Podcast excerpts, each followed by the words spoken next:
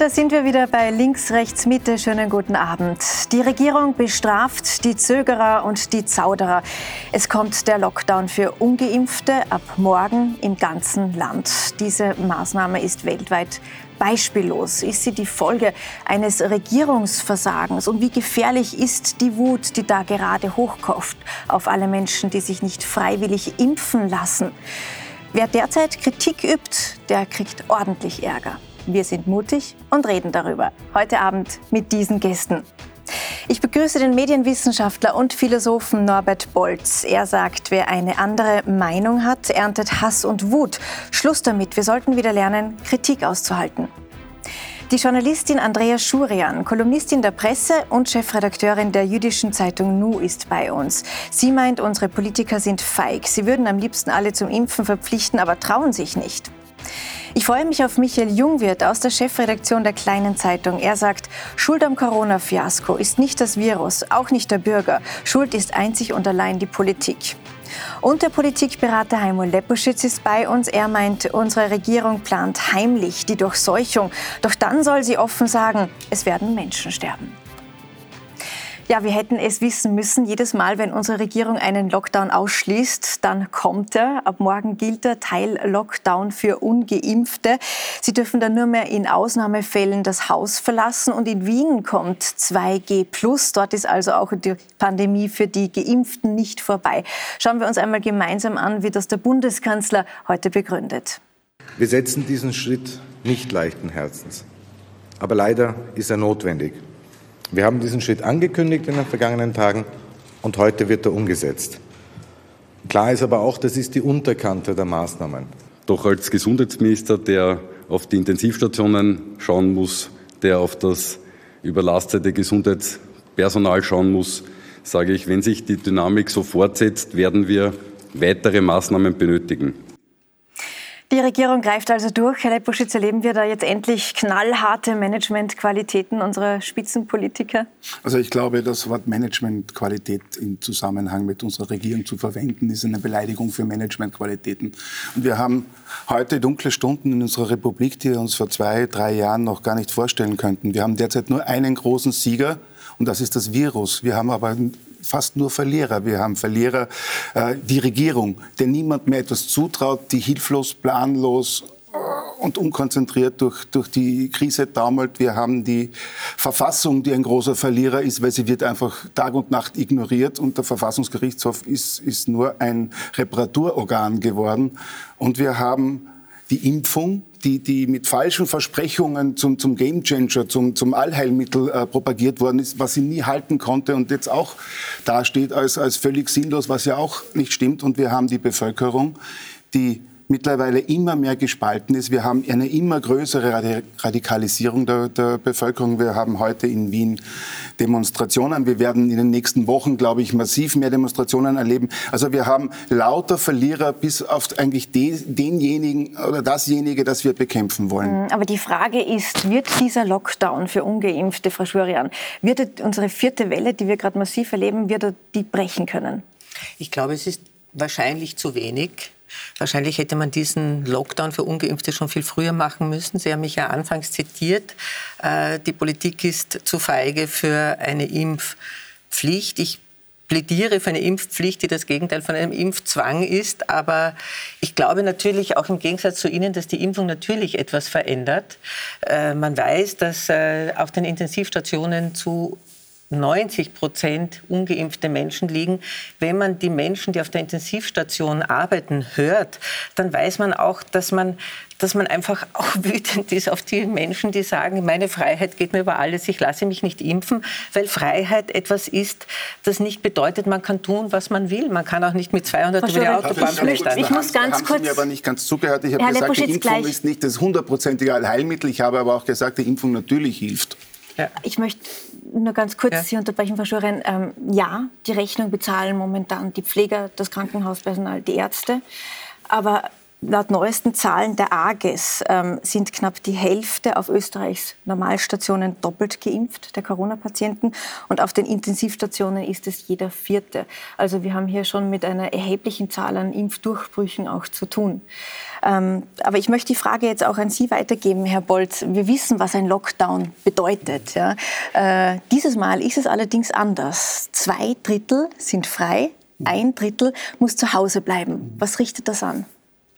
Ja, äh, Spaltung der Gesellschaft, das ist keine neue Diagnose, das beobachten wir seit äh, langer, langer Zeit schon. Äh, nicht nur in der Frage, soll man sich impfen lassen oder nicht, sondern eben auch im Umgang mit unterschiedlichen Gruppen. Das wird auf jeden Fall zu einer enormen Verschärfung dieser Spaltung führen und zu einer Verbitterung eines großen Teils der Bevölkerung. Die Pointe bei der Sache ist übrigens die, dass es ja nicht nur die Ungeimpften sind, die diese Politik falsch finden, also diese Marginalisierung oder geradezu Denunziation äh, der Ungeimpften, sondern auch viele Geimpfte. Ich bin doppelt geimpft. Ich kenne viele, die ähnlich denken wie ich, die nämlich sagen, so kann man mit diesen Leuten nicht umgehen. Das ist unmöglich. Ich selber würde mir niemals anmaßen zu sagen, man muss die und die Politik äh, betreiben im Blick auf Corona. Ich kenne kein Allheilmittel, ich habe keine Strategie.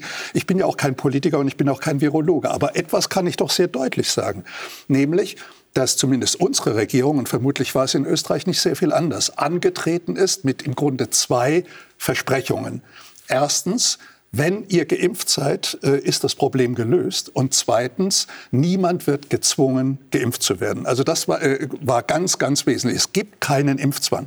Und was man jetzt eben versucht, und das spürt jeder, da muss man kein Psychologe sein, äh, was man jetzt versucht, ist Impfzwang durch die Hintertür. Mhm. Ich meine, Sie sagen Oder schon durch die Vordertür. Mittlerweile auch schon durch die Vordertür. Aber dazu fehlt den Politikern der Mut. Dazu fehlt ihnen die Aufrichtigkeit. Ich sehe es ähnlich wie Sie. Sie müssen im Grunde sagen, wir haben uns geirrt. Wir waren im Grunde auch inkompetent. Wahrscheinlich ist niemand so hundertprozentig kompetent, was diesen, dieses Virus betrifft. Wir haben Versprechungen gemacht, die wir nicht einhalten können. Und dann könnte man sagen, wie Sie, im Grunde gibt es nur die Ultima Ratio äh, Impfzwang. Wir müssen das bekennen. Wir haben das selbst ausgeschlossen. Ich sage und, Impfpflicht und nicht Impfzwang. Oder, das ist oder Impfpflicht. Gut, läuft aber im Grunde auf selber hinaus. Nicht? Es gibt keine Alternative mehr äh, dazu. Und insofern, aber wären Sie für eine Impfpflicht? Wie gesagt, ich, also ich persönlich nicht, äh, äh, obwohl, wie gesagt, ich selbst ja geimpft bin, alle meine Kinder, meine ganze Familie ist das. Äh, ich selber glaube aber, dass da sehr viel auf dem Spiel steht äh, bei dieser Frage, äh, die nicht nur eine rein medizinische Frage ist. Es geht nicht nur um die Spaltung der Gesellschaft, sondern es geht auch schlicht um die Grundrechte. Äh, das ist eine Argumentation, die ja seit langem auch zu Recht parallel läuft zu der medizinischen, zu der virologischen Diskussion, um welche Rechte kann man uns eigentlich dauerhaft nehmen.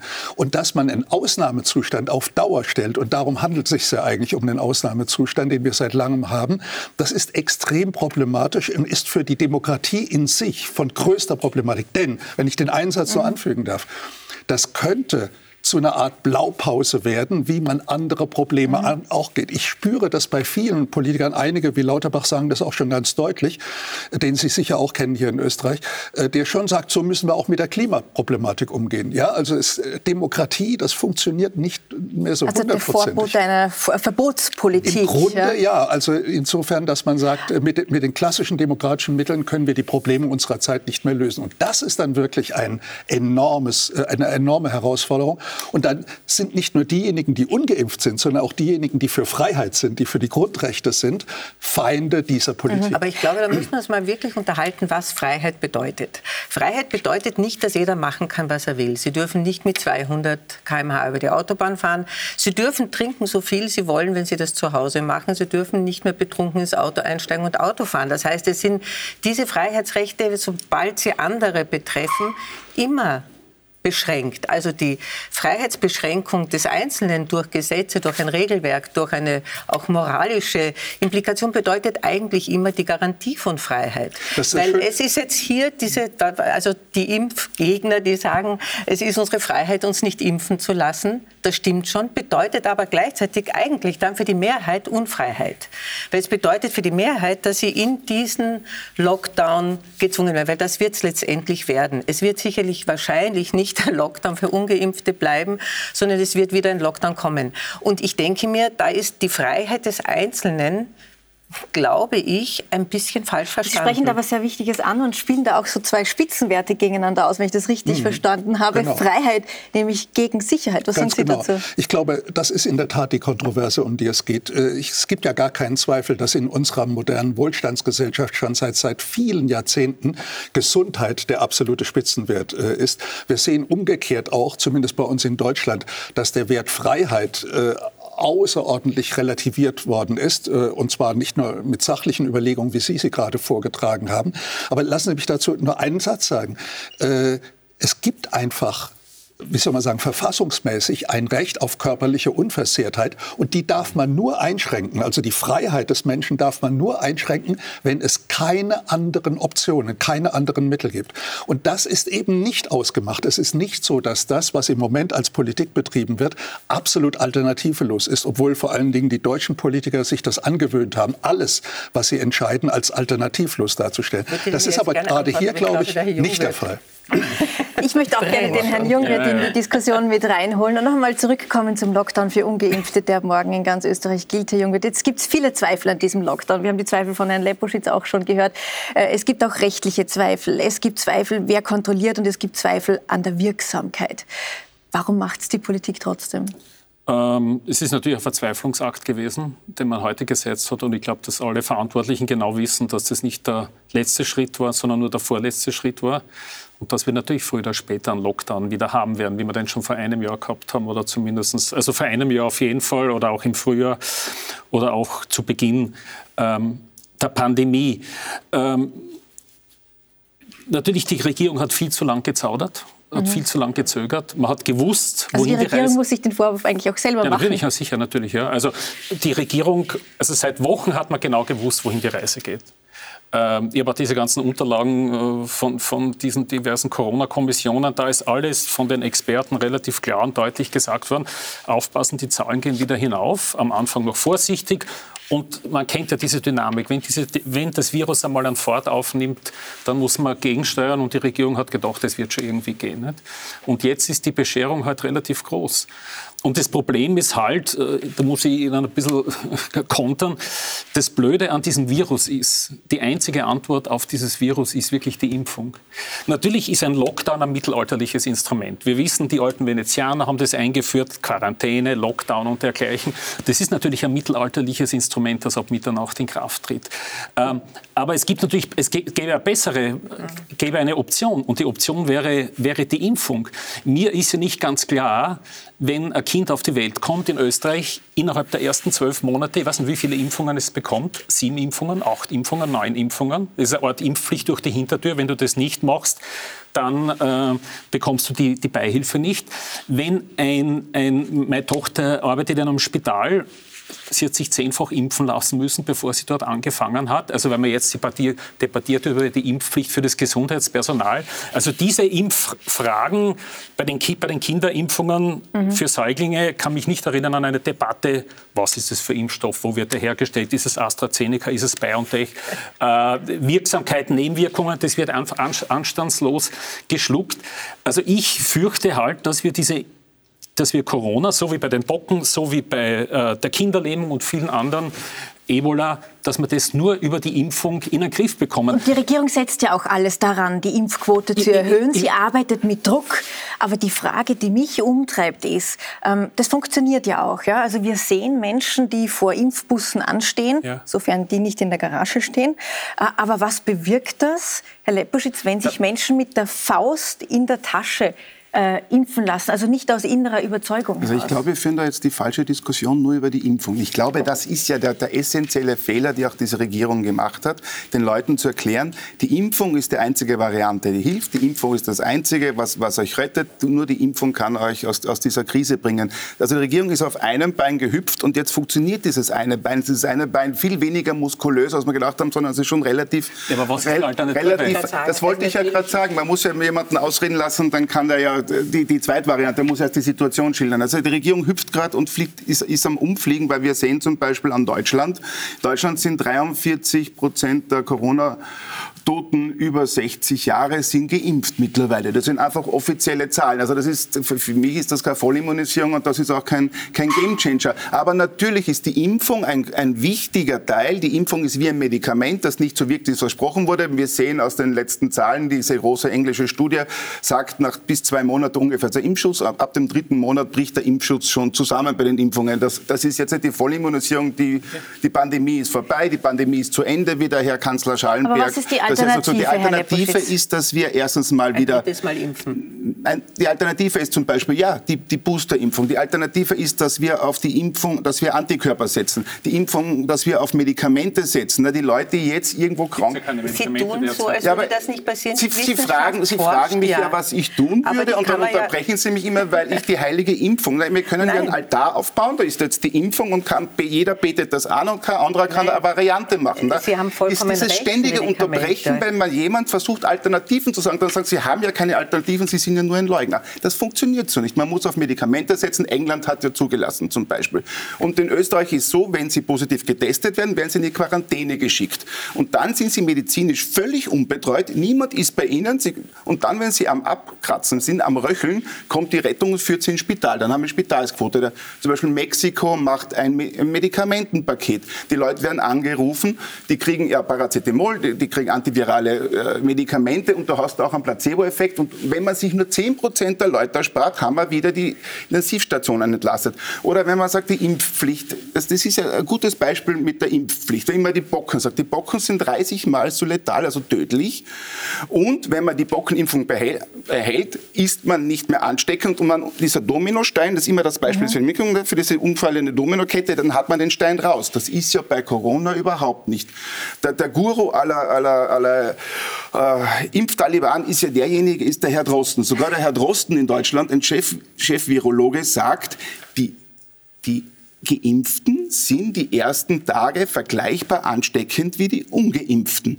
Warum? Und nur in den nächsten Tagen, nur, nur, nach ein paar Tagen von der, na, aber die sind ja, Entschuldige, es aber ist Herr ja gesagt, darf ich hier mal kurz, Regierung ich muss hier mal kurz einen Stopp nein, machen. Sie, Sie, sagen jetzt ganz viel. Ich würde gerne noch mal den ja, Herrn Jung so viel zu sagen ist hören. dagegen, weil dieses Einseitige ist ein Wahnsinn. Es ist eindimensional. Moment, es gibt so stopp. viele Dimensionen.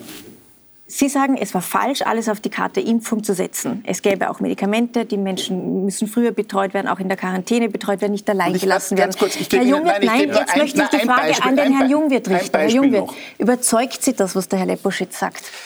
Wenn die Wissenschaftler, wenn die BioNTech-Erfinder ähm, nach sechs Monaten draufgekommen wären, es gäbe ein super Medikament, dann würden wir jetzt alle Medikamente schlucken und dann hätten wir nicht diese Diskussion. Ist BioNTech zugelassen, Pfizer. Pfizer. Mhm. Nein, als Medikament meine ich. Jetzt ja, nicht der es, Impfung. Es gibt ein BioNTech-Pfizer-Medikament, das zugelassen wird. Ja, nein, aber ich wollte nur sagen, eine, eine, eine Pille, wenn das in Form einer Pille wäre, hätten wir, glaube ich, diese Diskussion diesmal, hätten wir nicht. Lieber Michael, der, der BioNTech Gründer, der Herr, Herr wie heißt der, Ugur, Ugur, hat am 21. Februar noch gesagt, äh, wenn Sie geimpft sind, sind Sie nicht mehr ansteckend. Ne? Das ist der, der Gründer. Ne? Das, Und wenn man, das, das ist ja auch ein Milliardengeschäft.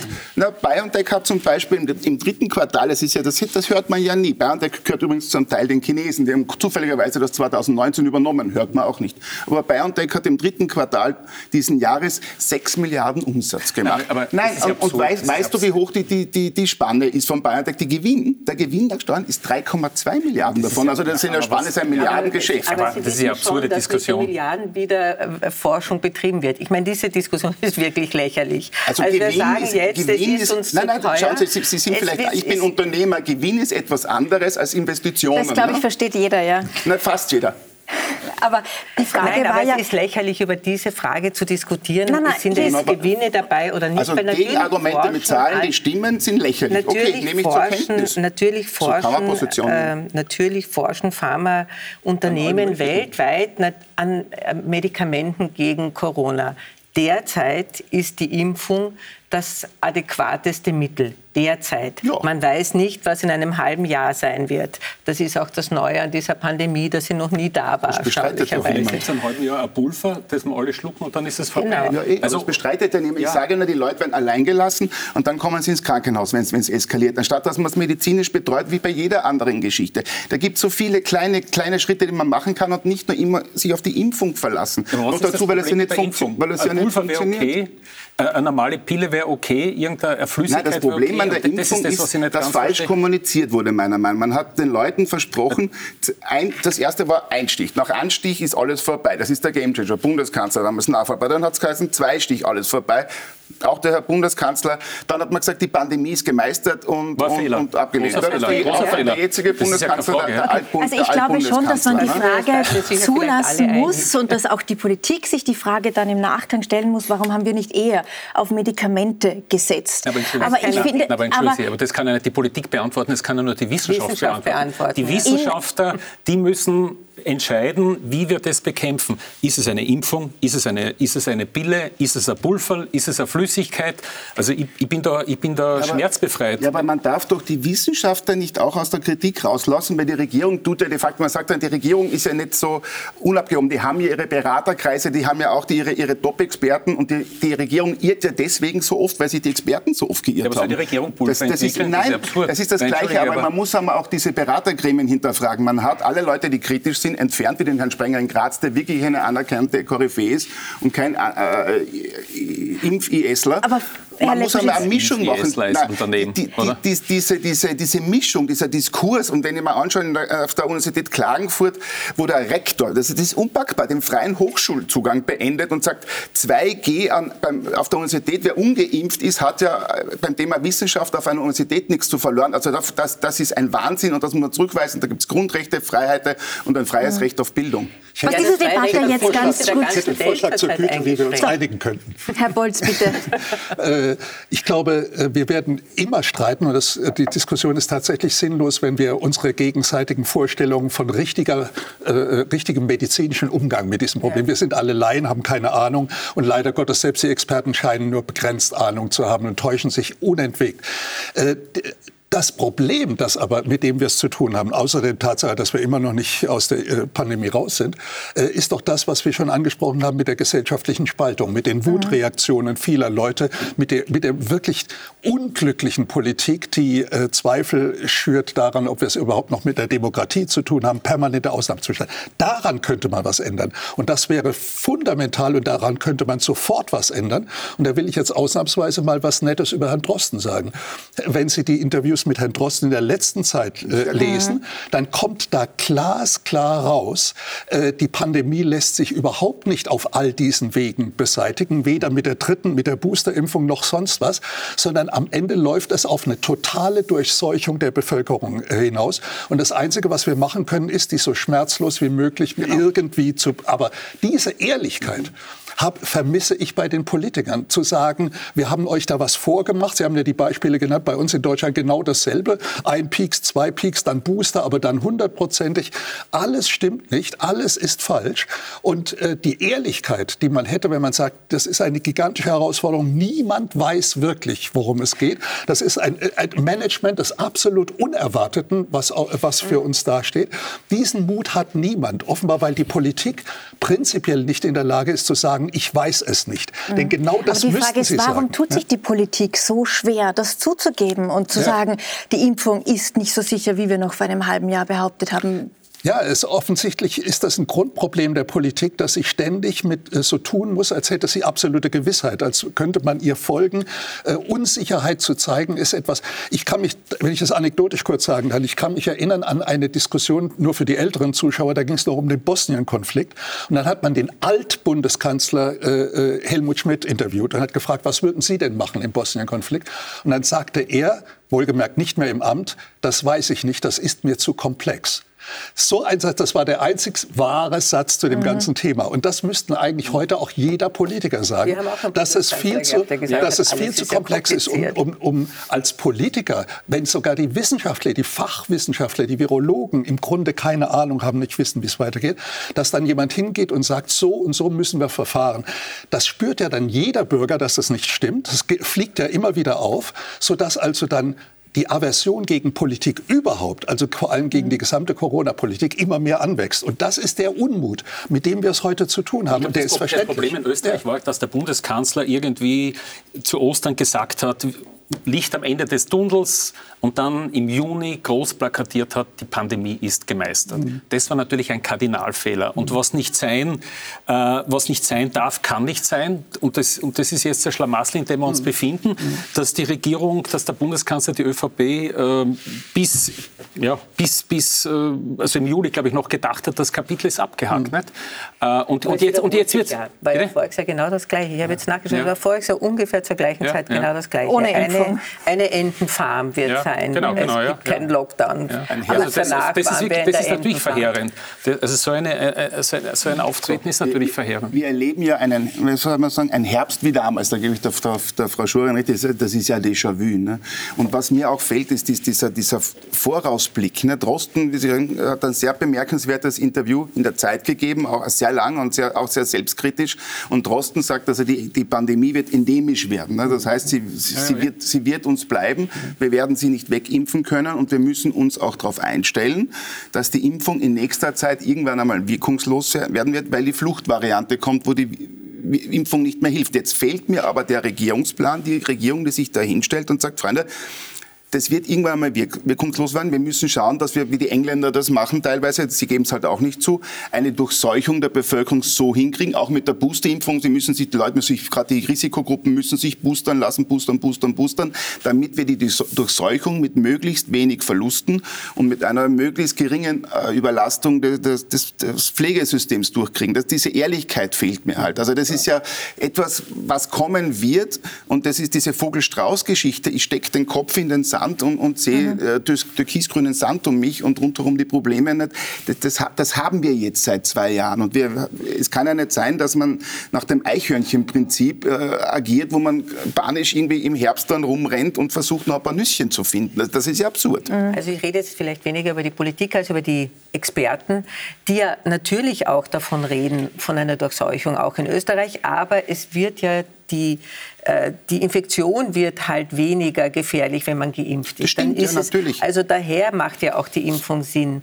Auch wenn man eine Durchseuchung anstrebt und sagt, sonst wären wir da nicht. Äh, da, Aber da, da bin ich ja völlig bei Ihnen. Ich, wo, wo, ich nur sehr, sehr skeptisch bin bei der Impfung, ist bei, bei den Kindern.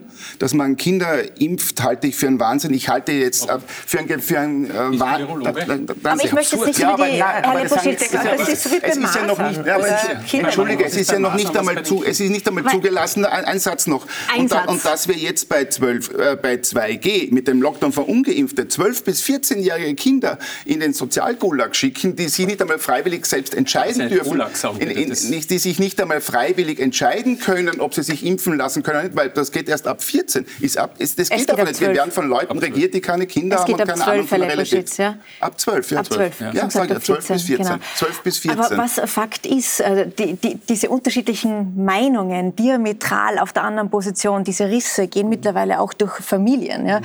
Der Papa ist geimpft, die Mama nicht. Der Papa darf jetzt ins Wirtshaus, die Mama nicht. Dann haben wir auch paradoxe Situationen, wie der ungeimpfte Kellner darf Bier ausschenken, aber sich selbst darf er am Feierabend keins bestellen. Mhm. Kann man so etwas den Menschen zumuten? Nein, natürlich nicht. Ich meine, wir, wir sind umstellt von derartigen Paradoxien, von solchen Absurditäten. Äh, das ist vollkommen klar. Und wie gesagt, die Menschen sind sensibel genug und intelligent genug, um das zu durchschauen, um das zu spüren, auch schmerzlich zu spüren, um dann ihre Wut im Grunde komplett auf die gesamte Corona-Politik zu lenken. Verständlich und äh, nachvollziehbar.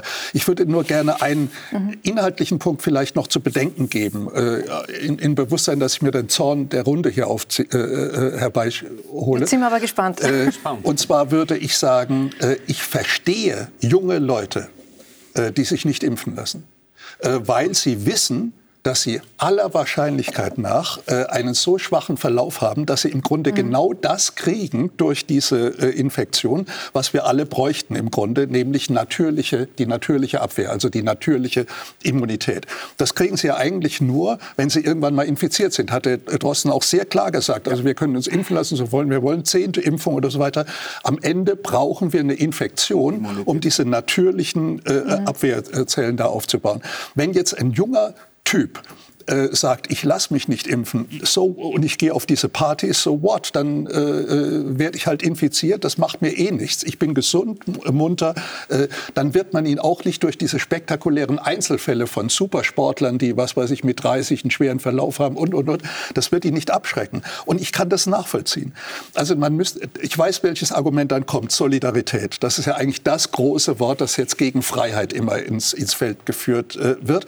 Aber das überzeugt dann nicht, würde ich sagen, an dieser Stelle, wenn ohnehin alles auf Durchseuchung äh, mhm. hinausläuft. Also da würde man, und ich glaube, in dem Punkt sind wir uns alle doch einig, äh, würde man sagen, hier hilft nur absolute Ehrlichkeit weiter. Also mhm. sowohl Ehrlichkeit gegenüber, äh, im Blick darauf, dass man nicht weiß, also dass man immer wieder mit einem Black Swan konfrontiert wird, mit einem schwarzen Schwan des absolut Unerwarteten, was noch kommen kann.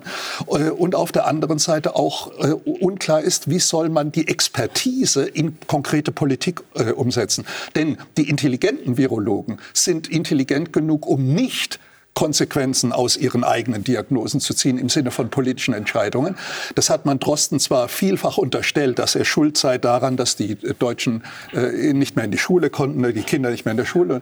Ich glaube, er hat das mit guten Gründen und guten Argumenten zurückgewiesen. Ich glaube, die intelligenten Virologen, die werden alles tun, nur nicht politische unmittelbare Empfehlungen geben. Mhm. Das ist halt die Verantwortung der Politik selber, dann zu sagen, was bedeutet das denn für die Bevölkerung? Aber wenn ich Sie richtig das, verstehe, Herr ja, Wolz, sagen ja. Sie jetzt auch, es gibt keine moralische Verpflichtung, sich impfen zu lassen.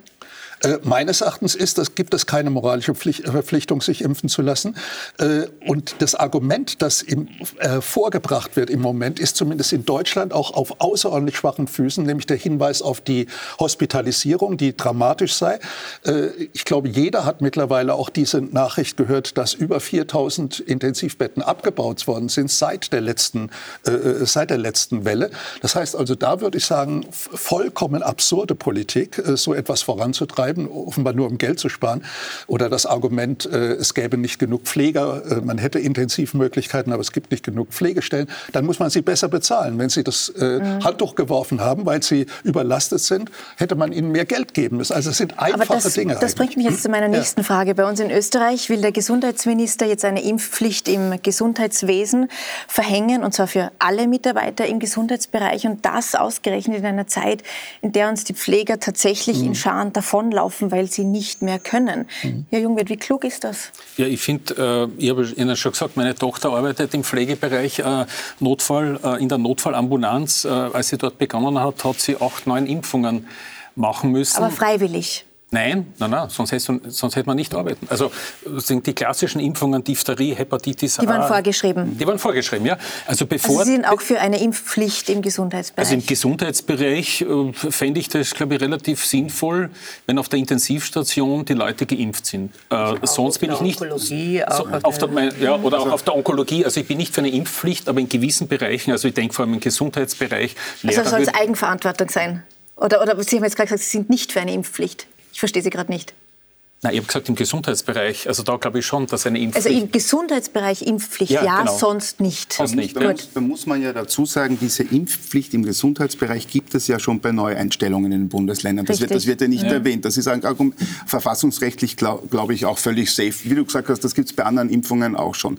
Jetzt schauen wir, man kann sicher beim medizinischen und Pflegepersonal, also die Leute, die mit den Risikogruppen zu tun haben, am ehesten die Impfpflicht noch argumentieren. Ich glaube auch, dass das verfassungsrechtlich gehen würde. Das Problem an dem, das wir daran haben. Es gibt, es gibt keine validen Zahlen, wie viele Leute im, im Gesundheitssystem nicht geimpft sind. Es gibt nur Schätzungen an der Ärztekammer, die, die zu bezweifeln sind, aber das sagt man mal, die sagen, 10 Prozent der Ärzte sind nicht geimpft und 20 bis 25 Prozent des Pflegepersonals sind nicht geimpft. Jetzt stellen wir uns vor, bei einer jetzt wir haben ja keine, keine Intensivbettenkrise noch, sondern wir haben ja noch Intensivbetten, es sind nur ein Sechstel der, der Intensivbetten Österreichs sind mit Corona-Patienten auch jetzt schon nur belegt, sondern wir haben ein massives Pflegepersonal. Das liegt, der Bolz hat recht gehabt, das ist nichts ausgebildet mhm. worden. Das ist jetzt aber so, das ist der Fehler Regierung, das ist jetzt aber so, das werden wir jetzt nicht ändern können. Stellen wir uns vor, wir machen die Impfpflicht und 50 Prozent der ungeimpften Ärzte und Pflegekräfte sagen, mach ich nicht. Ne? Machen ein G, nämlich ich gehe.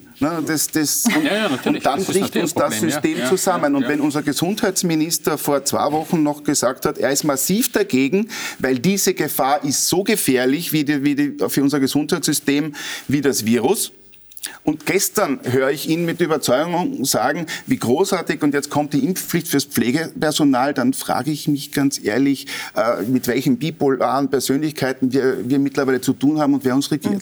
Aber wenn wir uns jetzt diesen Cluster anschauen, den wir hatten auf der Onkologie in Steyr, da waren äh, die Hälfte des betroffenen positiv getesteten Personals war doppelt geimpft. Also müsste der Gesundheitsminister Frau Schurian dann nicht eher eine Testpflicht einführen als eine Impfpflicht? Gibt es in Krankenhäusern eh. Also auch wer besucht naja, in Steyr muss, eben nicht. Ja, aber äh, an sich gibt es die, die Testpflicht. Also auch wer zweimal geimpft ist und ins muss Krankenhaus geht, muss, muss, sich testen, muss sich testen lassen, muss mit einem PCR-Test hingehen. Also das gibt es ja.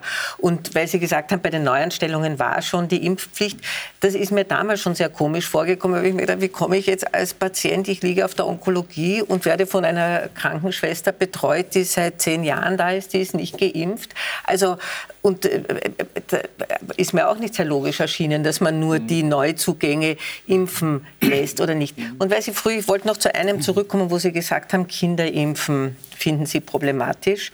Ähm, ähm, wie die Kinderlähmungsimpfung aufgekommen ist, äh, gab es, glaube ich, ganz große Skepsis äh, von Eltern, ihre Kinder gegen Kinderlähmung impfen zu lassen. Meine Schwester ist nicht geimpft worden und hat Kinderlähmung bekommen.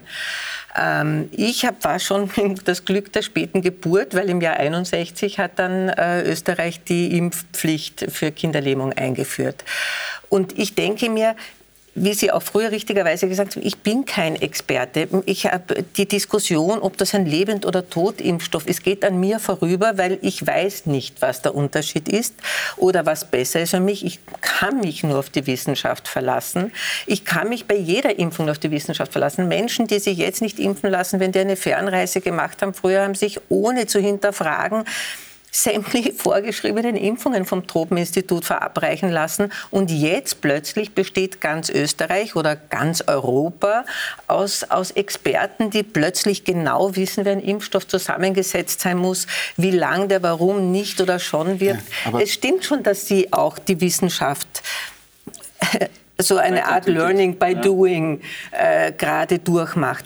Aber ich vertraue trotzdem noch immer der Wissenschaft und ich finde im Übrigen, dass der Herr Rektor Wittoch in Klagenfurt wirklich jemand, der die freie Meinungsäußerung sehr hoch hält an der Uni Klagenfurt. Solange man ich seiner finde, Meinung ist das war klare Worte, kann man auch vertragen. Okay, also ich sehe Einwände, Herr Da, da muss ich aber jetzt kurz sagen, also der, der, Vergleich mit der Kinderlähmung hinkt natürlich, weil die Kinderlähmung impliziert ja schon etwas, nämlich dass es eine Kinderkrankheit ist. Das haben wir ja bei Covid nicht. Das ist ja ein völlig andere, äh, anderes Paar, Paar Schuhe bei dem Ganzen zum Impfen. Wien impft jetzt ohne Zulassung, ohne Zulassung äh, ab fünf äh, Kinder, die sich, glaube ich, nicht frei entscheiden können. Von, nur die Eltern zehren dann die Kinder zur Impfung. Und diese fünfjährigen Kinder müssen ja nicht mal eine Maske Maske tragen, laut, laut gesetzlicher Vorgabe. Also die werden jetzt geimpft, obwohl sie sagen, das ist für sie ist Corona so ungefährlich, dass sie nicht einmal Maske tragen müssen. Also die Logik muss man, muss man mir erklären. Und dass der Herr Wittuch äh, anmaßt zu sagen, wenn man eine einzige Meinung vertritt, das ist dann die Wissenschaft, wo wir aber bei der Wissenschaft gesehen haben, dass die Wissenschaft alle drei Monate eine neue, komplette absolutistische Wahrheit hat. Ich bewundere ja immer die, die, die Leute in Medien und, und auf der Impfbefürworterseite, die alle drei Monate eine neue neue Position vertreten müssen und die wieder total gläubig vertreten. Also das ist wie wenn man ein, ein Religionshopping macht. Einmal ist man Jude, einmal ist man Christ und einmal ist man Moslem. Das alles innerhalb eines Jahres. Und wenn Sie sagen, als schönes Beispiel, ich habe mir gestern gesehen, der, der, der durch alle Medien gehende, ich glaube, Intensivmediziner Herr Wenisch, der, der immer sehr dramatische Appelle machte. Der Herr Wenisch äh, hat vor kurzem noch in der Zeit im Bild, da gibt es ein sehr schönes Zitat, lassen Sie sich impfen, Sie sind zu 99,98 Prozent dann, dann nicht mehr infektiös. Das war die Wahrheit, das absolutistische Wahrheit. Jetzt haben wir 45 Prozent Geimpfte auf den äh, in der Hospitalisierung und ungefähr gleich ansteckend Geimpfte, Ungeimpfte. Also ich bin einmal sehr vorsichtig bei diesen Experten, bei diesen absolutistischen Wahrheiten. Das ist ein, wie der Michael Jungert richtig gesagt hat, ein Lernprozess. Deswegen ist es, sollte man auch die Leute, die kritisch sind, die versuchen, neue Fakten zu gehen. Diese, diese Wissenschaft ist ja, ist ja Evolution. Ne? Falsifikation wird Popper sagen. Man versucht etwas zu falsifizieren und kommt dadurch der, der Wahrheit näher. Ne? Ich gebe Ihnen recht, bemerkenswerte Aussage eines Wissenschaftlers. Aber ich möchte gerne über äh, die Aussagen unserer Regierung sprechen, mhm. nämlich unseres Bundeskanzlers Alexander Schallenberg. Er sagt noch letzte Woche, äh, in einer Pressekonferenz, er möchte äh, die Spaltung in der Gesellschaft verhindern. Im selben Atemzug spricht er von braven Geimpften, die alles richtig mhm. machen.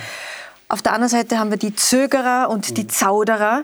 Äh, man hat den Eindruck, ähm, er ist erst so kurz Bundeskanzler und verzweifelt schon an seinem Volk. Fehlt ihm da die Nervenstärke, Herr Jungwirth? Ich fürchte, der Herr Kurz hätte genauso argumentiert. Jo. Ich glaube, das sind die Worte, die der Herr Kurz genauso in den Mund genommen hätte, der aber schon seit äh, 2017 Bundeskanzler ist. Das ist, glaube ich, einfach die Strategie, die türkise Strategie, dass man sagt, ähm, weil man eben gesagt hat, äh, Licht am Ende des Tunnels, ab, ab dem Sommer ist, äh, kehrt wieder die Normalität zurück, dass man sich jetzt auf die Ungeimpften stürzt. Äh, das ist, glaube ich, die, die simple Strategie. Aber ich glaube, es hat mit, mit, der politischen Farbe gar nichts zu tun, denn das ist äh, noch nein, nein, nicht, nein, nein, schärfer, was nein, beispielsweise unser, was unser Bundespräsident äh, gerade gesagt hat, der ja ohnehin immer ganz ins Extreme geht, also der meines Erachtens einer der großen Spalter unserer äh, Politik mhm. ist, äh, der ja auch, äh, dem es nicht genug war, von der Pandemie der Ungeimpften zu sprechen, was ja mittlerweile so eine Art ähm, äh, euh,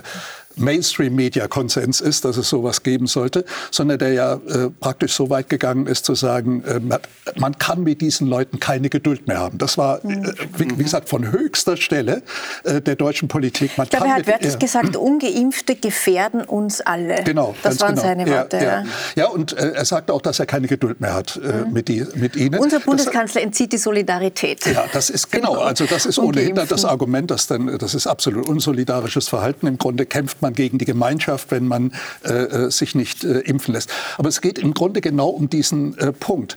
Äh, wenn man eine Politik durchsetzen will, indem man jeden Zweifler äh, mundtot macht, äh, dann schürt das nichts anderes als Wut. Und dann argumentiert man auch nicht mehr sachlich. Man lässt sich auch gar nicht mehr auf sachliche Argumente ein. Es kann ja sein, dass die Impfbefürworter im Recht sind. Ich persönlich neige auch dazu zu sagen, äh, Impfen ist eigentlich der beste Weg. Aber ich würde doch niemals so weit gehen, gerade weil niemand eine echte Ahnung hat, niemand weiß, was in einem Monat sein wird, äh, so weit zu gehen. So muss man sein. Und wer dagegen ist, wer daran zweifelt an dieser Politik oder an dieser Strategie, ist ein Unmensch oder gefährdet gefährdet die Volksgesundheit oder mhm. was auch immer. Ich habe jetzt etwas, war das nicht auch aus Österreich äh, gehört? Todesengel, kam das, kam mhm. das nicht äh, sogar eine, eine aus? Bayerische Landesrätin. Ja, also Wahnsinn. Also Entschuldigung, aber das ja, ist doch der reine Wahnsinn. Das wollte ich jetzt gerade bringen und ich glaube, wir sollen wirklich, die Frau Schurian auch, auch mir die Impfung bringt. Wir sind, wenn wir nicht glauben würden, dass die Impfung etwas bringt, wären wir nicht geimpft. Ich bin auch geimpft, muss man auch dazu sagen. Also jetzt äh, wirklich kein, kein massiver Impfgegner. Aber es ist halt, man, man sieht die Botschaft und die Taktik und, und wendet sich ab. Also wenn der Bundeskanzler Schallenberg, und das ist lange gekommen, die Pandemie der Ungeimpften, man hat jemandem die Schuld gegeben fürs eigene Versagen. Der Bundeskanzler, der am ÖVP-Parteitag vor wenigen Wochen noch im Fernsehen gesagt hat, die Pandemie ist zu Ende. Das ist dann sehr spannend, weil auch äh, Herr Drosten sagt, es gibt keine Pandemie der Ungeimpften mehr. Also ich glaube, da vertrauen mehr Drosten wie, wie Schallenberg. Also Sie sagen, es ist ein Ablenken nein, vom eigenen noch, Nein, eins, eins wollte ich noch, auf das wollte ich hinaus. Und dann höre ich diesen Schallenberg, der uns gesagt hat, die Pandemie ist zu Ende. Wir müssen die Zügel straffer mhm. Wir müssen die Daumenschrauben anziehen. Äh, es werden ungemütliche Weihnachten für Ungeimpfte. Und ich denke mir, wo seid ihr? Wo lebt ihr? Das ist 2021, das sind dunkle Zeiten. Wir leben ja nicht im Austrotürkismus mit grünen Helferlein. Was, was soll denn das sein? Wir, wir brauchen Freiheit, wir brauchen ein normales Miteinander. Und wenn eine Regierung von ihrem eigenen äh, Scheitern ne, äh, ablenken will und sich äh, wieder Sündenböcke sucht, Leute, die nichts dafür können und denen das Leben erschwert und der sagt, ihr werdet ungemütliche Weihnachten haben. Das Fest, das, das Fest, das wir alle gemeinsam feiern, das geht so nicht. Wir, müssen, wir reden, glaube ich, ein bisschen da in irgendwelchen Sphären. Ich muss eine Lanze jetzt für die Regierung brechen. Wenn man sich die Situation anläuft, infektionsmäßig, auch, auch die, auf die Impfsituation weltweit, ja, äh, weil Österreich äh, du warst ja auch einmal ein Sprecher einer Regierung, äh, die, ähm, die österreichische Regierung ist immer drauf und dran zu sagen, wir müssen bei den Top 3 überall dabei sein. Also wir sind, sind, ja, sind wir jetzt, ja. Derzeit sind wir, derzeit sind wir bei den Top 3 ja. infektionsmäßig. Dann funktionieren weltweit, aber die. Maßnahmen nicht. Moment mal, wir sind einmal Top 3 bei den Infektionen. Dann funktioniert also, die Impfung nicht. Nein, das ist ja Unsinn, weil in anderen Ländern funktioniert So wie es versprochen ist. Nein, Moment einmal. Also wir sind einmal bei den Top, Top 3. Das zweite ist einmal die Intensivstationen. Und wenn man sich die Intensiv Haben wir am meisten Betten? Wenn man sich die Intensivstationen genau anschaut, immer heute jetzt gerade die Zahlen geben lassen, zum Beispiel in Wien, 35 Prozent der Wiener sind nicht geimpft, auf den Intensivstationen sind 82 Prozent der Leute geimpft nicht geimpft. Also, dass wir da in eine schwierige Situation hineinmanövrieren, uns hineinmanövrieren und dass die Regierung jetzt Aber Herr aus, Jungwirth, einem Akt, Moment, aus einem Akt der Verzweiflung jetzt die Notbremse genau, zieht. Ja, aus ja. einem Akt der Verzweiflung die Weil Notbremse ich glaube, es zieht. bestreitet niemand, ja. dass die, die Impfung vor einem schweren Verlauf sehr gut schützt.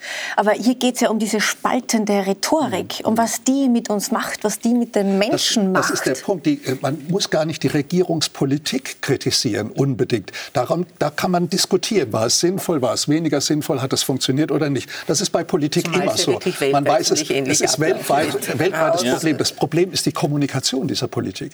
Und die Kommunikation dieser Politik hat in Wut geführt, in Verzweiflung und in eine echte Spaltung der Gesellschaft. Und das ist etwas, das gilt übrigens für andere große Politikthemen ähnlich. Also denken Sie nur an Klimapolitik und ähnliches mehr. Auch dort, zumindest bei uns in Deutschland, gibt es eine echte Spaltung, und zwar eine un, unversöhnliche Spaltung ja, der Gesellschaft. In anderen auch in Italien ja aber genauso. Das, aber es geht, es also geht ich glaube, um, es ist wirklich es geht, um, es geht um die, Polit, äh, um die Kommunikation von äh, Politik. Offensichtlich liegt das daran, dass Politiker den Bürgern nicht zutrauen, einmal mit einer ambivalenten Situation umzugehen im Sinne von, wie haben Sie es mhm. gesagt, Lernprozess. Ja. Also zu sagen, mal offen zu sagen, wir wissen nicht hundertprozentig, wo das Heil ist.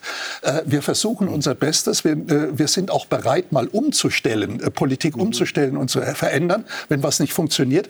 Wir haben kein Allheilmittel, wir können mhm. nur hoffen. So will man lange auf die, das ist vielleicht auch der Punkt. Man hatte so sehr gehofft, zu Recht, auf die Impfung, sodass man in dem Augenblick, in dem die Impfung Impfstoffe da waren, dachte, jetzt ist das Problem gelöst. Nicht? Und hat gar nicht mehr überlegt, dass das vielleicht nur ein Teil der Lösung sein könnte und dass die Geschichte noch lange nicht in ihrer ganzen Komplexität da ist. Also im Grunde ist es ein Kommunikationsproblem und weil es ein Kommunikationsproblem ist, sind die, äh, wie soll man sagen, die Positionen in der Bevölkerung so verhärtet. Man mhm. kann nicht mehr miteinander Aber was interessant ist, Herr Bolz, äh, wir sind so stolz drauf, eine inklusive Gesellschaft mhm. zu sein, eine liberale, faire Gesellschaft ja. zu sein. Und wer sich lustig macht über Minderheiten, äh, der riskiert, ausgeschlossen zu genau, werden. Genau. Aber auf diese Gruppe der Menschen darf man jetzt hinhacken. Also wie geht das zusammen mit unserem Anspruch, eine inklusive Gesellschaft zu Aber sein? Aber ich habe das eh nie geglaubt, diese Story äh, mit der inklusiven Gesellschaft. Das ist Rhetorik. Das, äh, das hört sich gut an. Das ist Schaufensterrhetorik. Äh, in Wahrheit kommt es doch bei allen großen politischen Themen zu einer gigantischen Polarisierung.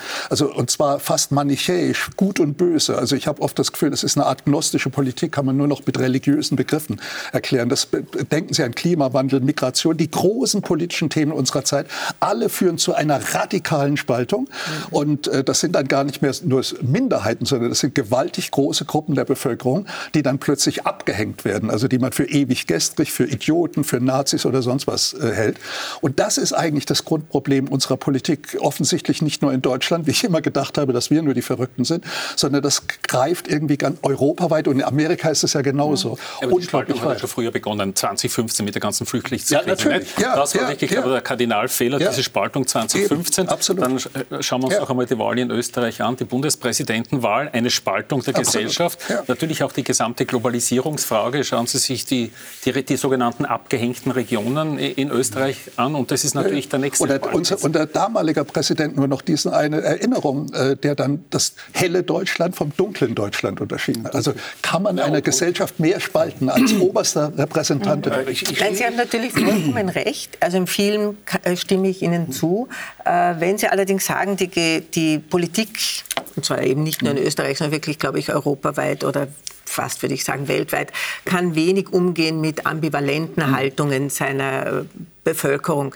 Da muss man sagen, also wenn man sich dann allerdings anschaut, was für Äußerungen auf den Anti-Corona-Maßnahmen-Demonstrationen getätigt werden oder bei Impfgegnern mit, mir wird gemeinsam mit der Impfung ein Chip implantiert, damit Herr Bill Gates über mich äh, Herrschaft erlangt, dann ist es wirklich wie vor 200 Jahren, als die Bockenimpfung eingeführt wurde und äh, Andreas Hofer, Freiheitskämpfer in Tirol Angst gehabt hat, dass mit der Bockenimpfung seinen Tiroler Landsleuten bayerischer Geist eingeimpft wird. Oder das, weil aus Kuhbocken ja. Äh, gewonnen, dass, dass man äh, Menschen, die man impft, dass die zu kühn werden. Also diese Angst vor Impfungen ist ja wirklich wenn man heute manchen Leuten zuhört, das klingt ehrlich gestanden nicht sehr viel. Aber es ist ja nicht verboten, damals. sich zu irren, Frau Schure. Ja, ja, ja. ja aber das, das, wollte ich auch gerade sagen. Und wenn 30.000 Leute dafür diskutieren, dass die Erde flach ist, dann dürfen sie das. Ne? das ist grundsätzlich. Und natürlich bei der Spaltung, Sie haben, und ich unterschreibe das, was Sie jetzt gesagt haben, auch inhaltlich unterschreibe ich das, aber Sie haben halt auch nur wieder jetzt die Impfgegner erwähnt. Ne? Sie erwähnen wieder die Gruppe, die Ihnen nicht passt, dann zu sagen, dass es natürlich total viele Leute gibt, wo man sagt dann, die, die, genauso die Leute, die sagen, die Leute haben keine medizinische Behandlung mehr verdient. Das ist der gleiche Wahnsinn wie diese Wahnsinnigen, die mit, mit den, wir werden, ja wir werden, ich sage, aber das ist, Sie bringen ja dieses Beispiel, das aber Ihnen passt. Ne? Ja, aber jetzt, also, jetzt ich hab, aber Michael, ich habe euch jetzt ja. gut zugehört, jetzt, jetzt, kann ich ganz kurz noch auf euch noch replizieren, weil ich finde ein Beispiel mit, mit 2015 sehr spannend. Das ist ja diese Blase, die 2015 gesagt haben, die, diese Invasionsbereicherung ist großartig, die gleiche, die uns sagen, beim Klima müssen wir die gleichen radikalen Maßnahmen, wir lernen ja schon an Corona, ist die gleiche, die das, uns das jetzt auch bei, bei Corona erklärt. Das ist so eine kleine Blase und die, die, die veröffentlichte Meinung, die mit der öffentlichen Meinung ja oft nicht geht. Und wir haben Dein Beispiel hat mir gut gefallen mit der Notbremse. Na, jetzt bei den Maßnahmen. Die Regierung zieht die Notbremse. Aus, aus ja, der Verzweiflung. Aus der, aus Verzweiflung. Verzweiflung. Nicht, ja, das, nicht das, Problem an dieser Notbremse ist aber, dass an der Notbremse kein Seil hängt. Ne? Kein, kein, kein Bremsseil, weil wenn man heute die Corona-Kommission für die Zuschauer und für Herrn Bolz, das ist die Kommission aus Experten, die in Österreich die Ampelfarben, also wie, wie gefährlich gerade es in einer Region ist, sagt, die, die, die heutig beschlossenen Maßnahmen sind eine Diskriminierung und sind nutzlos. Ne? Also da fehlt jetzt das, das, das Bremsseil und wir haben auch, wie gesagt, ein Kommunikationsproblem, wir haben auch ein Evidenzproblem. Mhm. Weil wenn wir heute zugehört haben, das Spannendste war, nachdem Bundeskanzler und Gesundheitsminister sichtlich nervös die, die Zwangsmaßnahmen und die Repressalien halt vorgetragen haben, hat ein Journalist gefragt, gewagt zu fragen, auf welcher Evidenzbasis ist denn das und was bringt denn das? Ne? Und die Regierung hat äh, so, das ist aber jetzt nicht die Antwort, die ich mir erwarte für, für, Freiheits also es war für Freiheitseinschränkungen. Gesundheitsminister Wolfgang Mückstein konkret in dieser Situation. Und ich möchte ganz kurz äh, über seine Rolle sprechen. Na, dann darf ich noch ganz kurz, weil, weil diese Evidenzlosigkeit, das, das, das ist etwas, worüber wir echt reden müssen. Und Sie haben dann zugeben müssen. Aber da waren wir geht, schon bei dem Punkt, Es geht nur um die Impferpressung. Es ja, geht nur darum, da das zu, zu, steigern. Und was ich noch einfügen, was wir für die Evidenz, wo sind denn auf einmal die Antikörper hin?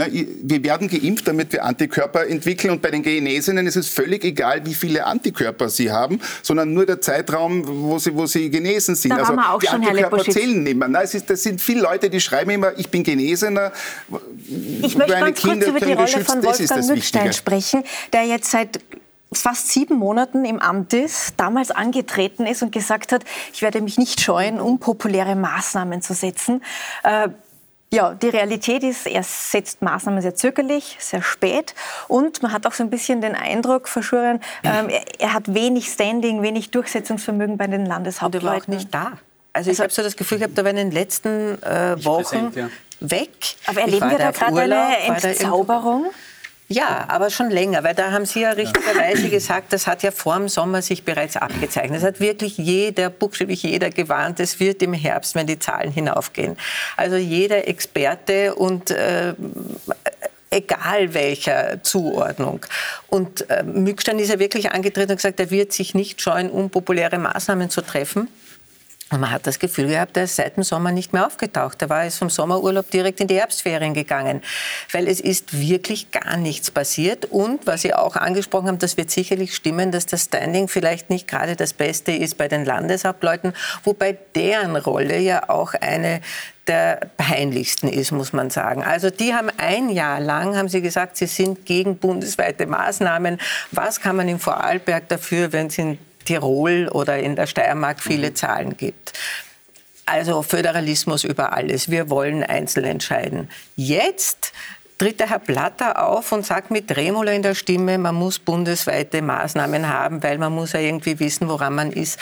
Also ja, es, da sind wir uns wahrscheinlich schon einig. Natürlich ist es ein Versagen der Politik. Aber ich muss dazu sagen, nicht nur in Österreich. Das ist wirklich, wo man hinschaut, dieses Versagen ist über überall. Vielleicht ist der Herr Draghi in Italien noch der, der am deutlichsten Klartext spricht, aus welchen Gründen auch immer. Äh, ich denke mir, es ist natürlich auch, und in Wien, äh, Michael Ludwig, muss man auch sagen, hat Aber dem Herrn Hacker die Politik entrissen, Gott sei mhm. Dank, weil da ging es vorher nämlich auch so mhm. und macht jetzt eine sehr stringente, nachvollziehbare Politik. Ich glaube, man möchte in der Zeit kein Politiker sein. Bleiben also wir ganz kurz bei den, bleiben wir bei den Landeshauptleuten und ihrem Auftritt. Äh, sehr, sehr ehrlich war diese Woche Landeshauptmann Wilfried Haslauer. Er hat sich mit den Virologen angelegt. Schauen wir uns das mal gemeinsam an. Mir ist klar, dass die Virologen sagen, ich übertreibe jetzt ein bisschen, ja, am liebsten wäre mir, wenn jeder einzelne Salzburger und Österreicher in ein Zimmer eingesperrt ist, weil da kann er sich nicht anstecken und er kann niemanden infizieren. Er wird halt dann leider äh, aus Depression sterben oder verhungern oder verdursten. Ja. Wilfried Haslauer erklärt also die virologische Wahrheit und prompt zieht er sich den Zorn der Wissenschaftler zu. Da ging es rund diese Woche bei uns in Österreich, Herr Bolz. Wieso sind Wissenschaftler so dünnhäutig? Äh, ich glaube, das hat zwei Gründe. Erstens, weil zumindest bei uns in Deutschland einige der führenden Experten mittlerweile Medienstars sind und ähnliche Allüren entwickeln, wie man das von anderen Medienstars auch äh, kennt. Äh, sie haben ein, einen sensationellen Aufstieg in der Bekanntheit äh, gemacht, sind äh, Figuren der, des öffentlichen Interesses und äh, entsprechend empfindsam oder empfindlich reagieren sie dann auch auf Kritik. Also dass dieses Primadonnengehabe, was es bei einigen dieser Virologen schon gibt, äh, ist eigentlich nicht besonders überraschend. Das hängt mit den Medien zusammen, mit der Medienpräsenz. Und das andere ist eben, man kann diese Virologen, wenn sie den Mut hatten, große Prognosen zu entwickeln, das haben sie, wenn sie bekannt waren, alle gehabt im Grunde, äh, eben dann doch nachweisen, dass sie falsch gelegen haben. Also dass sie immer wieder äh, daneben gelegen haben mit ihren Prognosen. Und das, darauf reagieren die natürlich sehr empfindlich. Also ich hatte das Beispiel mit Herrn Drosten ja schon genannt. Da ging es um einen massiven Sachverhalt, nämlich können die Kinder in die Schule oder nicht, äh, Online-Unterricht oder mhm. nicht, Maske und so weiter. Und da gab es jedenfalls eine Rekonstruktion entscheidender Sitzungen in der, äh, der Virologen mit der entscheidenden Politik, äh, aus denen hervorging, jedenfalls haben die Medien so berichtet, als hätte Herr Drosten empfohlen, die Schulen zu schließen, also da keinen äh, Präsenzunterricht mehr zu machen, mit muss, kann man mittlerweile, glaube ich, sagen, ohne Psychologe zu sein, doch verheerenden Folgen. Also für diese lange Zeit, wie die, man sich das vorstellt, Kinder, die sechs, sieben Stunden lang mit der Maske da drin sitzen oder eben noch nicht mal Präsenz haben. Also enorme Folgen, die das hatte. Und äh, ich glaube, Drosten hat darauf extrem äh, empfindlich reagiert, was ich gut verstehen kann, denn man hat ihm ja gesagt, du bist schuld, dass Hunderttausende von Kindern äh, psychisches Trauma äh, bekommen haben. Und ähnlich ist es ja bei anderen. Immer dann, wenn ein Virologe als äh, Eideshelfer für eine bestimmte Politik zitiert wird, lädt man auf ihm natürlich den Zorn ab, wenn die Sache nicht funktioniert. Das finde ich vollkommen logisch. Das heißt, es hätte von Anfang an mehr unterschiedliche Stimmen auch gebraucht? Das ist es. Deshalb bin ich auch nicht ganz einverstanden mit dem, was Sie so als Konsens der Wissenschaft unterstellt haben.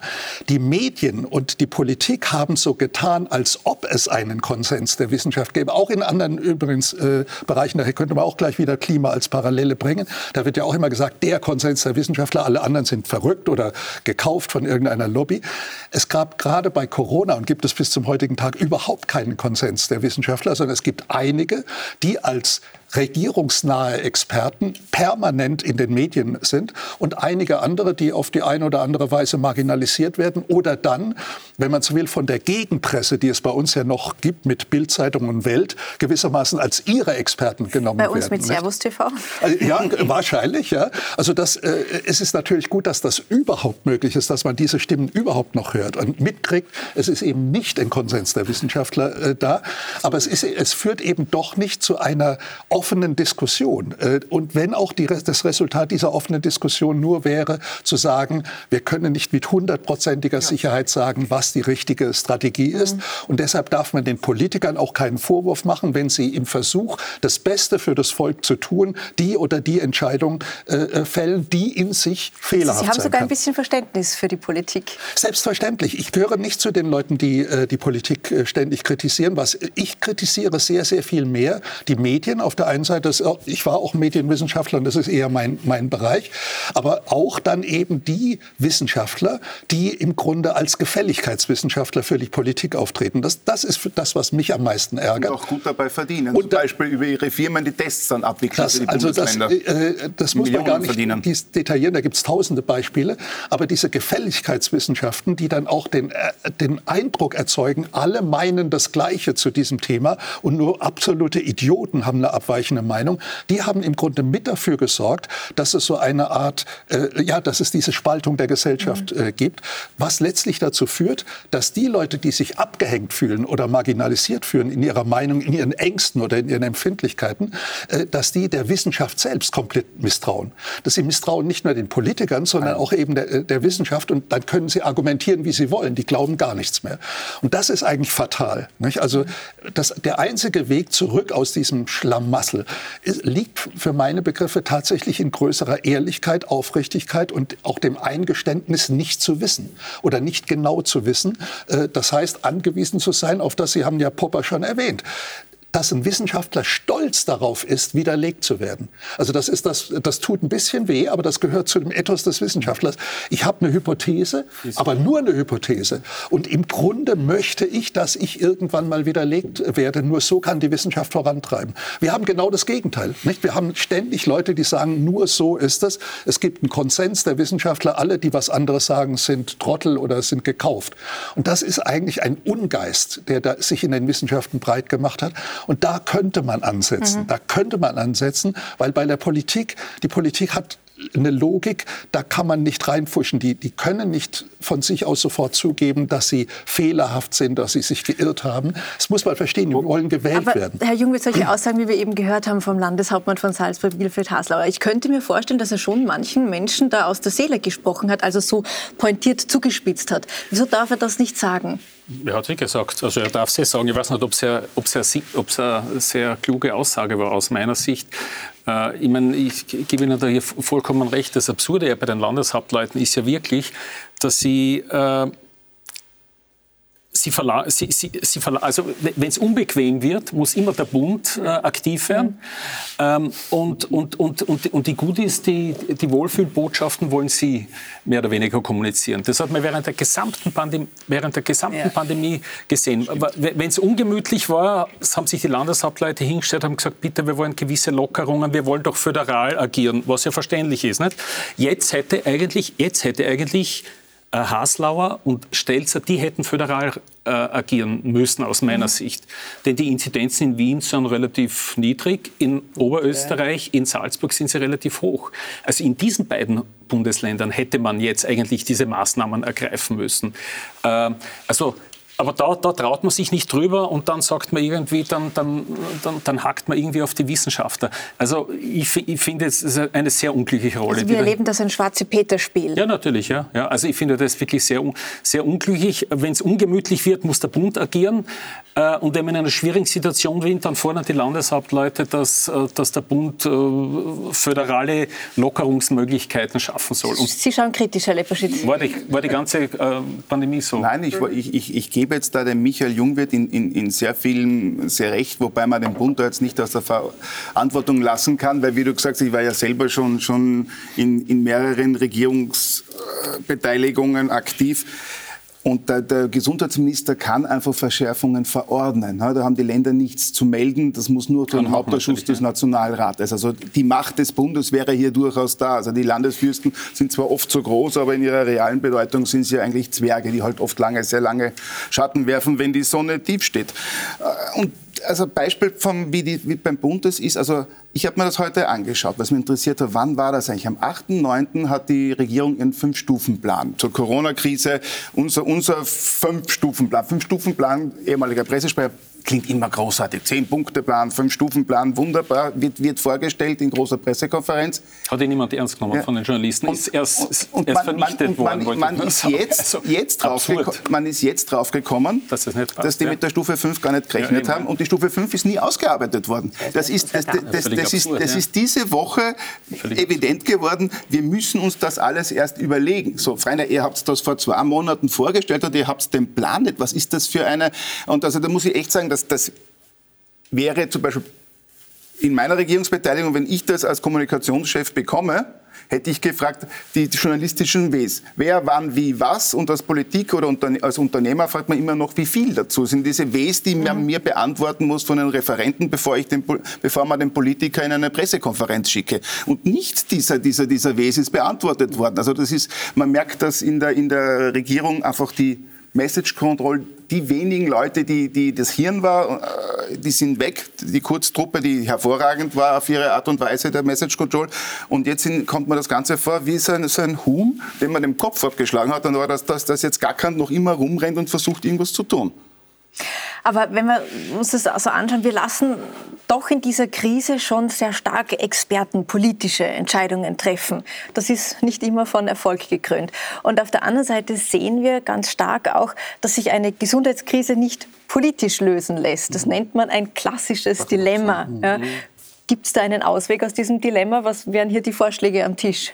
Es gibt jedenfalls die Möglichkeit, äh, beides mal zu unterscheiden, klar zu unterscheiden und das den Leuten auch deutlich zu machen, dass es nicht dasselbe ist. Denn äh, viele Politiker verstecken sich ja auch hinter den äh, Virologen äh, bei, bei, dem, was sie dann äh, als Politik anbieten. Das hat übrigens unser... Entschuldigen Sie, aber müssen Sie ja auch. Weil, auch. Wie soll ein Politiker was ja, anderes außer sich auf Virologen? Und dann, glaube ich, muss er, das ist so, wie wenn man sehr, sehr krank ist, verlässt man sich auf die drei Ärzte, die einen behandeln und holt nicht noch zehn mhm. dazu, weil ich glaube, da wird man noch kränker. Das ist, das ist zwar richtig, also man aber, das, bleibt aber es ist nicht dasselbe. Also eine, eine, eine, Virologe, der die, eine Diagnose stellt oder der ein, ein Szenario entwickelt, das ist nicht dasselbe wie ein politisches Projekt, das man umsetzt. Äh, der, der unglücklichste aller deutschen Politiker, Laschet, der jetzt weg vom Fenster ist, hat einen wirklich intelligenten Satz gesagt, äh, ganz am Anfang der Corona-Krise, als er nämlich sagte, ja, ich lasse mich von Virologen äh, beraten, aber entscheiden muss ich. Und mhm. das stimmt. Die, äh, die, Politiker können sich nicht, also sollten sich nicht hinter den Virologen oder den Experten äh, äh, verschanzen, denn es gibt keinen verantwortungsbewussten Experten, der sagt, politisch muss man das und das und das äh, machen dann bräuchte man die Politiker gar nicht. Dann hätte man eine Expertokratie. Nein, nein. Es passiert ja auch in Österreich so, dass ja. die Experten sagen, sie sind nicht zuständig für die politischen Entscheidungen. Genau. Das sind ihre. Das ist auch richtig. Es ist sozusagen, es muss eine, eine äh, fundierte Entscheidung sein, äh, eine faktenbasierte Entscheidung der Politik. Sie entscheiden es nicht. Das passiert in Österreich schon auch. Ja. Und was Sie früher gesagt haben, das stimmt natürlich, dieser Diskurs der Wissenschaft. Ich finde, und wir sind ein gutes Beispiel dafür, wir sitzen hier fünf Nicht-Virologen und diskutieren ein Thema, wovon wir eigentlich keine sozusagen Ahnung. von der, keine Ahnung haben. Ja. Und ich glaube ja, dass das Virus keine Meinung ist, sondern eine Krankheit. Das heißt, wir können zwar alle eine Meinung haben, äh, aber Tatsache ist, wir sind es nicht, die dazu wirklich was zu sagen haben. Aber genau das passiert wenn man zu den Maßnahmen gegen Demonstrationen geht oder von mir aus gerne auch die Impfbefürworter, die vor alle tun so, als würden sie es wissen. Ich, also ich sage, ich verlasse mich auf das, was Wissenschaftler sagen und die Mehrheit, wenn auch nicht alle, so dann doch die mhm. Mehrheit. Und wenn die Wissenschaft diskutiert, sehr gut. Ich ehrlich gestanden will mit einem Corona-Maßnahmengegner, der sagt, er kriegt einen Chip implantiert, nicht diskutieren. Aber ich glaube, das, das Hauptproblem, dass wir alle im Blindflug sind, unterwegs mhm. sind. Es ja. ist die Wissenschaft im Blindflug unterwegs, es ist die Politik im Blindflug unterwegs, wir, wir sowieso sind im Blindflug unterwegs. Also das ist, glaube ich, das, ja. Haupt, das Hauptdilemma. Aber da kommt das rein, was Herr Bolt sagt, da wäre halt Mut zur Ehrlichkeit so wichtig. Mhm. Uns ja, läuft leider die Sendezeit davon. Ich möchte gerne die letzte Frage an Sie richten, Herr Bolz. Ähm, auch wenn wir hoffentlich nächsten Sommer wieder Feste feiern und zusammen im Gastgarten sitzen, eng beieinander, wird die Welt je wieder normal sein?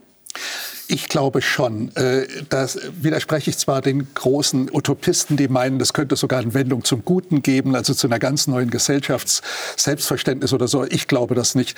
Wenn es gelingt, und das ist nicht sicher, dass das schon in einem Jahr gelingt, aber wenn wir das endlich mal im Griff haben, und sei es durch eine Durchseuchung oder was auch immer, wird die Welt genauso weitergehen, wie wir sie bisher äh, kannten. Äh, die Stellschrauben der mhm. Gesellschaft werden, glaube ich, an ganz anderen Stellen äh, äh gedreht.